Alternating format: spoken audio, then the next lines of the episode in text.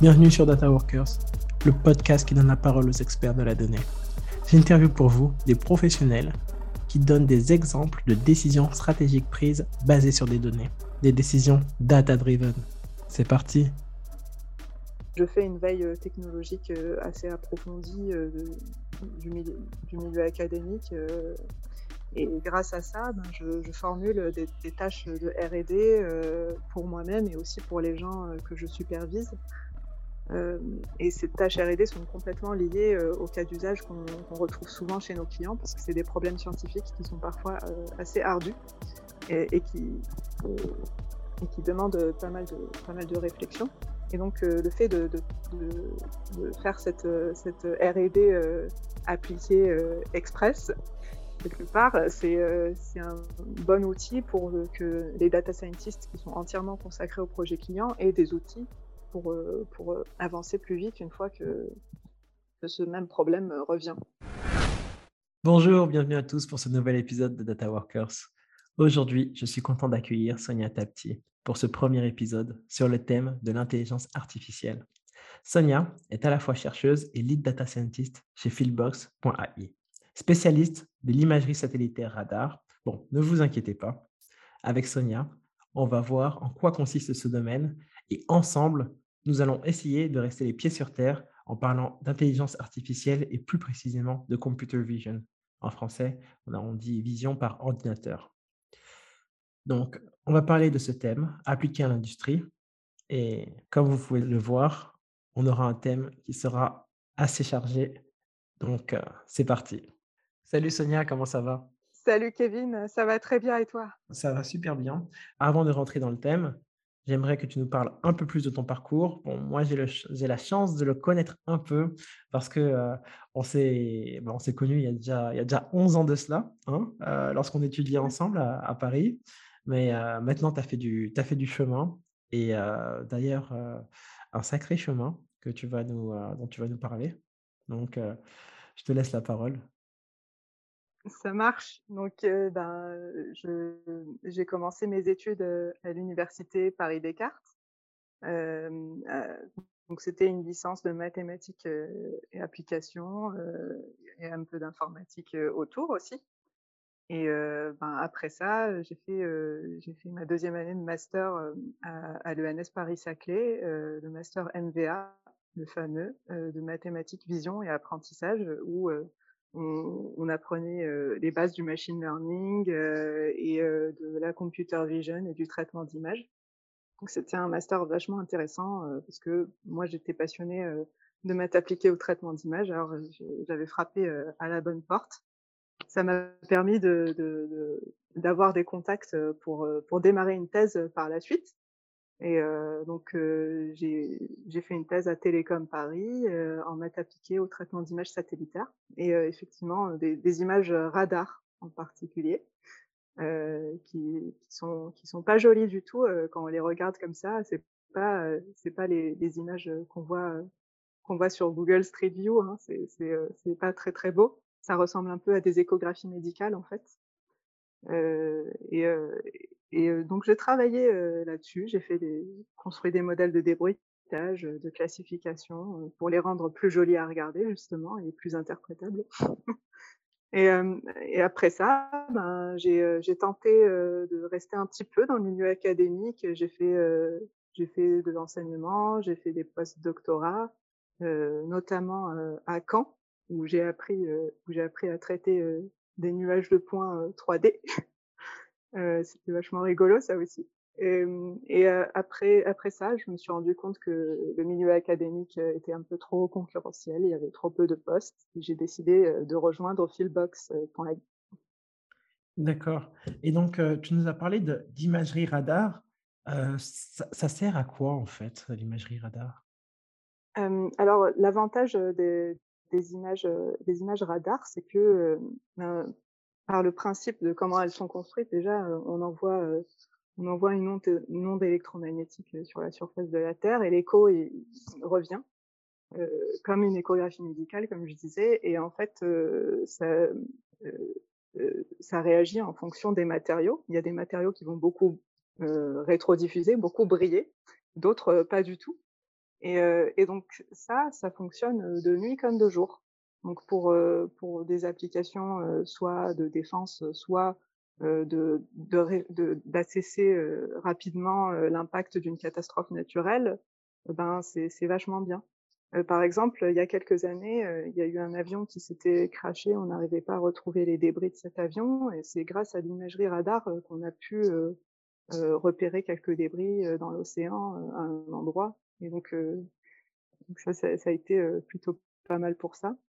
Et puis, et puis pour surveiller des ports, par exemple, pour voir à quel point il y a des, y a beaucoup de bateaux qui sont garés dans un port, c'est facile aussi avec de l'imagerie radar. Il y a plein, plein d'applications. Très bien. Merci pour cette explication. Alors, sur ton parcours, tu en venais à où tu travailles aujourd'hui, Fieldbox. Mmh Alors, en quoi ça, en quoi consiste l'activité de Fieldbox et toi, qu'est-ce que tu y fais en fait? Euh, alors c'est euh, une entreprise euh, qui, développe des solutions d'intelligence artificielle pour l'industrie. donc, on peut intervenir sur plein de types de cas d'usage. on, peut, très bien aider nos clients sur de l'audit de modèles de, data science qu'ils ont déjà à leur disposition. on peut nous-mêmes leur développer des modèles d'intelligence artificielle et les déployer dans leur industrie. Euh, et passer à l'échelle. On peut aussi leur faire des applications métiers pour mieux visualiser euh, leurs données, mieux les monitorer euh, et aussi leur donner un bel outil de visualisation pour les modèles d'intelligence artificielle qu'on développe. D'accord. Alors, tu as dit que Fieldbox, en fait, c'est de, de l'intelligence artificielle appliquée au domaine de l'industrie. Et l'industrie, dit comme ça, c'est un peu gros. Alors, qu'est-ce que qu'est-ce que tu entends par, par industrie? Alors c'est, on, peut traiter toutes sortes d'industries à Fieldbox. par exemple, on a des, clients dans le milieu de, du nucléaire, de l'énergie, dans la ressource en eau, par exemple, avec, avec Suez. Et dis-moi en fait, Sonia, chez Fieldbox, qu'est-ce que tu fais concrètement? Alors, je suis lead data scientist R&D donc, j'ai plusieurs casquettes en fait. D'un côté, je suis, le chef de l'équipe R&D. Donc, j'ai deux personnes sous ma responsabilité. Je suis leur manager, mais aussi je les supervise scientifiquement sur des, tâches de R&D que je leur assigne. Et, aussi la moitié du temps, ils vont également travailler sur des projets clients pour, garder un pied dans, nos projets concrets et donc, voilà, j'ai cette casquette de superviseur R&D et aussi cette casquette de superviseur de projet client pour garantir la, bonne marche de la méthodologie scientifique sur tous les projets clients que je, que je suis. et, et je, contribue moi-même à ces projets-là en, codant aussi quand, quand, on est un peu charrette au niveau des, des ressources. Et, une autre de mes, de mes casquettes, c'est aider aux avant-ventes.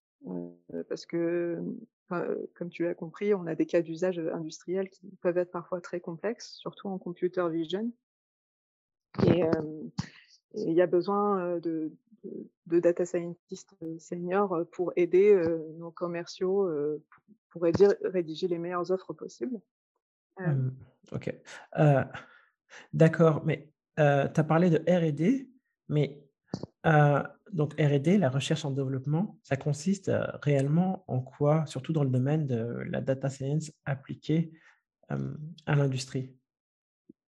Eh bien, en fait, comment je fonctionne, c'est que j'ai toute une liste de, questions que, j'ai construites à force de voir des cas d'usage de nos clients.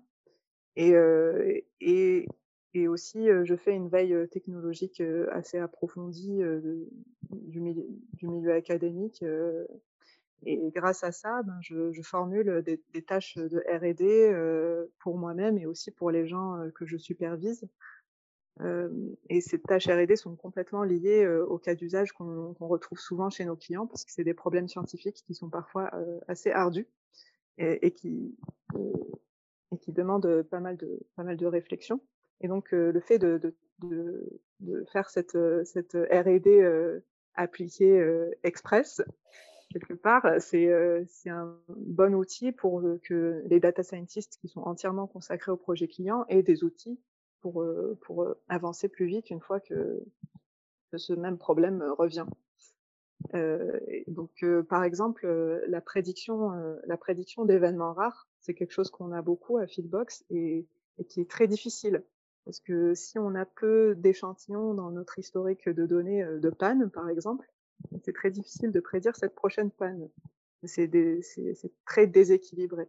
L'exploration de données nous permet d'évaluer à quel point les données sont déséquilibrées, et après, on a plusieurs choix pour formuler le problème. On peut décider de formuler ça comme un problème de classification pour se dire est-ce que dans le futur, je vais avoir ou pas cet événement rare qui va arriver ou alors comme un problème de, régression. Mais voilà, ça dépend, ça dépend de nos données. Et, donc, une des techniques de base pour, régler ce genre de problème, c'est de, faire de l'oversampling, donc de suréchantillonner ces événements, ces événements rares.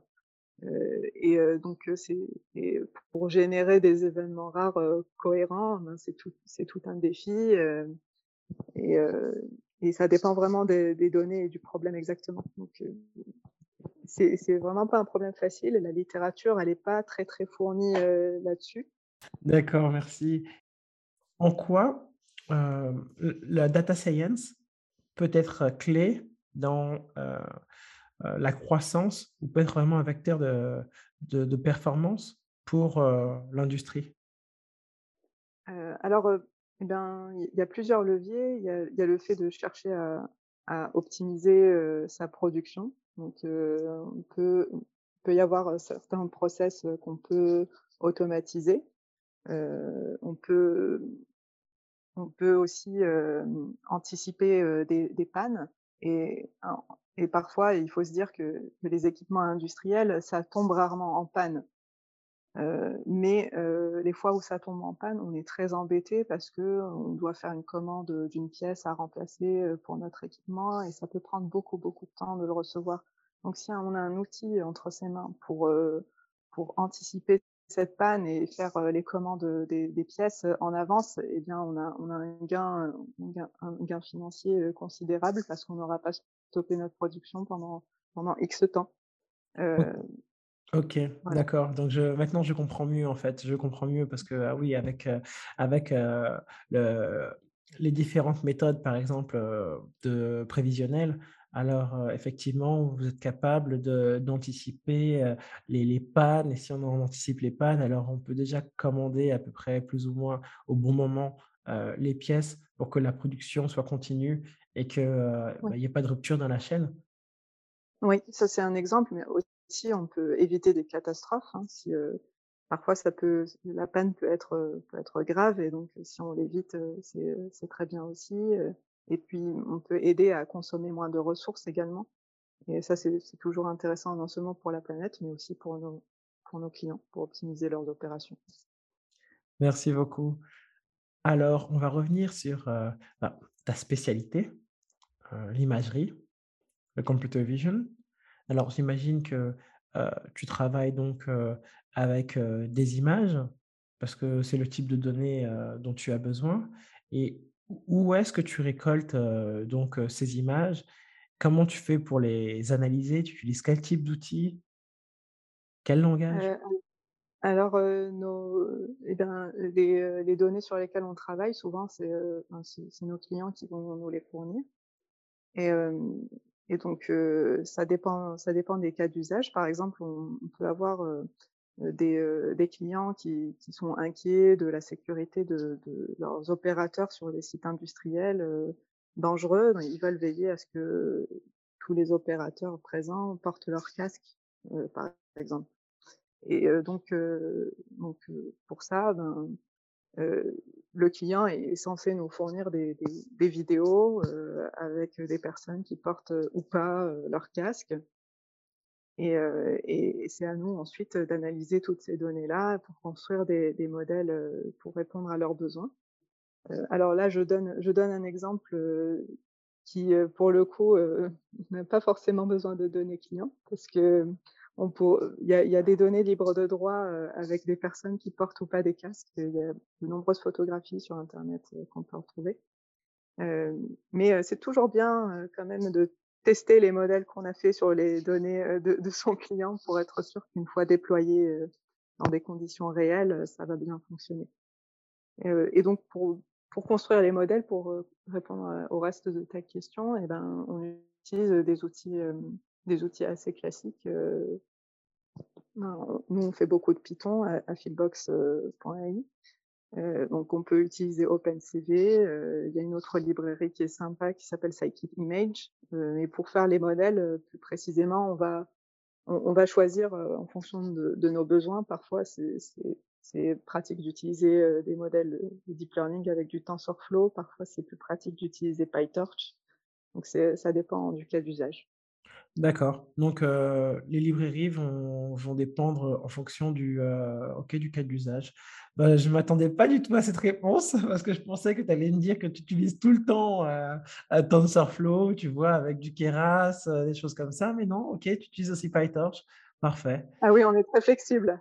oui, oui, oui. Et il y a, mmh, est-ce que le, le, client, des fois, vraiment a, son mot à dire par rapport je ne sais pas, la méthodologie utilisée, le modèle Ça dépend vraiment des clients. On peut avoir des clients qui sont très, j'aime bien dire AI mature, donc qui sont très au fait de, la data science et de la méthodologie scientifique. Parfois, ils ont un passé, un passé de data scientist aussi. donc, dans, ces cas-là, quand on a des échanges avec ils peuvent avoir des questions pointues sur la manière dont on a procédé pour construire le modèle. Mais il y a d'autres types de clients qui, eux, ont vraiment besoin d'être plus accompagnés et qu'on leur vulgarise vraiment ce qu'on a pu développer.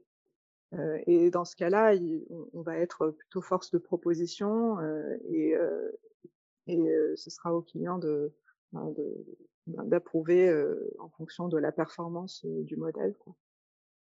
Parfait. Et justement, alors, tu as parlé d'un point qui, qui est important pour moi. Tu as parlé de maturité du client. Alors, aujourd'hui, comment tu, tu évalues enfin le, le, marché? Ça dépend beaucoup. on peut avoir des clients qui, qui ont très bien formulé leurs besoins, qui savent très bien l'expliquer, euh, qui ont déjà préparé les données pour ça, qui se rendent compte que qu'il y a besoin de, de, labelliser aussi les données parfois, surtout en, en, images. On, peut avoir, euh, on a besoin que les données soient labellisées et ça peut avoir un certain coût aussi. Euh, donc euh, parfois on a des clients qui sont totalement conscients de, toutes ces étapes, de tout ce chemin à faire. On peut en avoir d'autres qui qui s'en rendent pas compte du tout et, qui comprennent pas non plus le langage de data science. Par exemple, si on explique, voilà, on peut vous faire un modèle de classification avec 95% d'accuracy, ils se rendent pas compte de ce que ça veut dire accuracy. Il faut, leur parler, il faut vraiment tout, tout leur expliquer pour qu'ils soient à l'aise avec ce qu'on propose.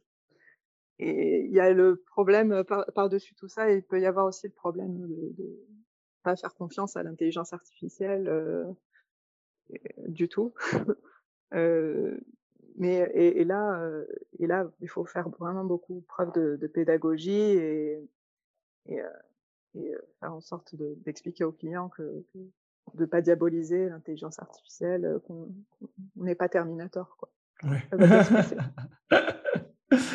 ok, parfait.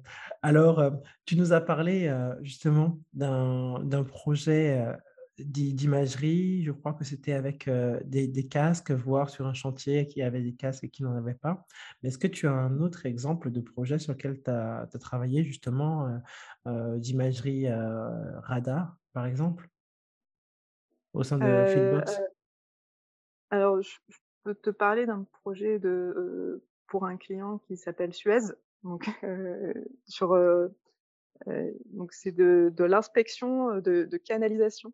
Donc c'est pas très glamour comme sujet, mais c'est un de nos projets phares et donc ce qu'il faut imaginer, c'est que, pour inspecter des canalisations non visitables par un par un homme, on va mettre des petits, des petits robots dans la canalisation.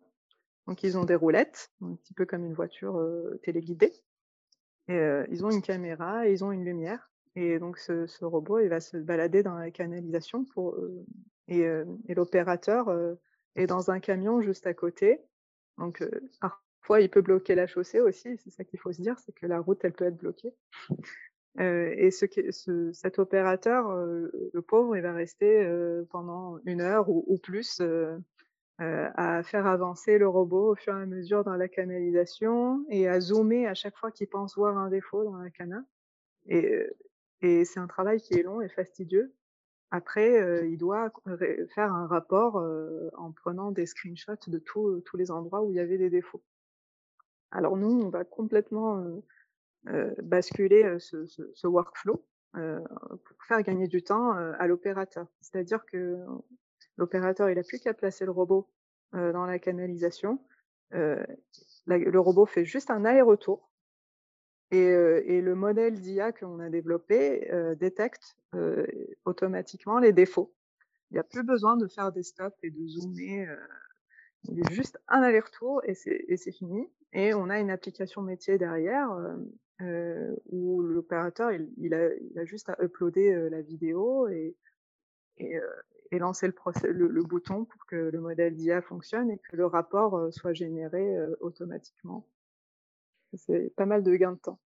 Waouh! Ben oui, j'imagine parce que, là, entre, devoir regarder une vidéo et puis, ben, que ce soit un humain qui le fasse, qui, prenne des screenshots, là là là, ça va pas, là, ça va pas. Alors que, avec du code, qui analyse les quoi? C'est 60 ou 30 images par seconde, il est capable de voir, parce que parce que j'imagine que c'est les 30 images à chaque fois, hein, que que que tu comment ça fonctionne au niveau du code? Heu, ben, on va pas on va pas forcément traiter toutes, les 30 images par seconde. On on met un certain pas, d'échantillonnage, pour, pour, pour économiser un petit peu en termes de de temps de cal calcul et et puis, ça correspond bien à l'apparition des défauts. On n'est pas obligé de regarder toutes les images, qu'on voit. Et heu et si sinon, ben, il faut s'imaginer que chaque image, que chaque image passe dans un modèle, de classification, pour évaluer s'il y a un s'il y a un défaut ou pas D'accord et et heu et comment, en fait, un défaut, parce que, à la base, le robot, il sait pas ce qui est un défaut et ce qui ne l'est pas. Alors comment c'est labellisé, à l'avance? Pour, alors le modèle le modèle d'IA, en fait, il a été entraîné. Il a été entraîné sur, une base, d'images, avec des défauts et sans défauts et voilà, tout est tout est labellisé. Heu, donc une fois que ce modèle d'IA est entraîné, ben, il est packagé, et et après, quand on utilise l'application métier qu'on a développée, pour Suez, donc à chaque fois qu'on upload une nouvelle vidéo et qu'on lance une inspection, heu, on va taper, heu, dans ce dans ce modèle-là, qui qui va décider, pour, pour, chaque, pour chaque image, extraite de la vidéo, est-ce qu'il y a un défaut ou pas ici. D'accord. Alors juste, je vais je vais reprendre pour être sûr que j'ai bien compris. Alors, D'accord. On va dire que, heu heu, jusqu'à une certaine date, jusqu'à ce que, heu, le nouveau processus, soit mis en place, il y avait pour regarder s'il y avait des défauts dans la canalisation, il y avait un opérateur qui, mettait un un robot dans la canalisation et qui qui zoomait les images et à chaque fois, il avançait un peu et puis regardait où est-ce qu'il y avait des défauts, où est-ce est-ce qu'il y en avait pas et puis, Mmh. son robot faisait un aller et un retour où, heu, il prenait heu, en photo toutes les, hem, heu, tous les défauts. Une fois que ce travail était fait, dans le rapport que devait, faire l'opérateur, alors il devait reprendre les vidéos et puis faire des screenshots, défaut 1, défaut 2, défaut 3 et grâce en fait à ce, travail fait en amont, par, tous les opérateurs pour les opérations passées en fait, donc du coup, vous avez déjà d'enregistrer, heu, toutes les, heu, images qui correspondaient à des défauts et donc du Oui. coup, pour votre, heu, pour votre robot, heu, aujourd'hui, lorsque il fait un aller et un retour sans que l'opérateur ait à zoomer des images, comme vous avez euh, fait un modèle de, de machine learning qui euh, basé sur les, sur, sur, les photos déjà labellisées euh, auparavant où il y avait des défauts ou non, alors euh, vous êtes capable en fait euh, lorsque vous recevez des, lorsque vous, vous avez de nouvelles vidéos de détecter les, les, erreurs? Oui. Et de générer en plus de ça des, des rapports automatiques? Oui, c'est oh, mais c'est top. mais c'est top. oui. Oui, je veux juste préciser que le, le modèle, il n'est pas embarqué sur le robot. Ah le oui, oui, modèle, il est C'est après, hein, bien sûr, bien sûr, c'est après. C'est après, Ouais, oui, effectivement. Après, on, upload et, on, ouais, et ouais. on lance le modèle. Oui, oui, bien sûr, c'est euh, ok, oui, oui. En plus, c'est encore mieux, quoi, parce qu'en fait, euh, c'est un peu comme euh, comme sur certains sites internet, comme si j'allais sur YouTube et puis je voulais uploader ma vidéo. Alors, quand j'upload ma vidéo, et, euh, là directement, j'ai un rapport qui est euh, émis avec euh, toutes les toutes les erreurs, Ouais, enfin tous les, les défauts, pardon, de oui, canalisation. Mais- c'est ça, c'est ça le principe. Mais, mais c'est top comme projet. Parfait.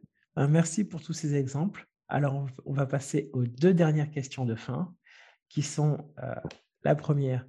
As-tu un livre à nous recommander dans le domaine du, de la data science appliquée à l'industrie ou euh, tout simplement à l'analyse de données?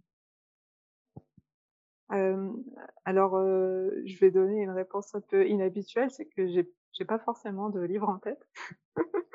C'est que, mmh, en fait, j'ai beaucoup, ce que je je peux donner des conseils aux personnes qui sont intéressées par ces sujets-là, c'est de de de de bien formuler, leurs problèmes et de et de regarder les papiers de recherche qui sont sont les plus proches de leurs problématiques.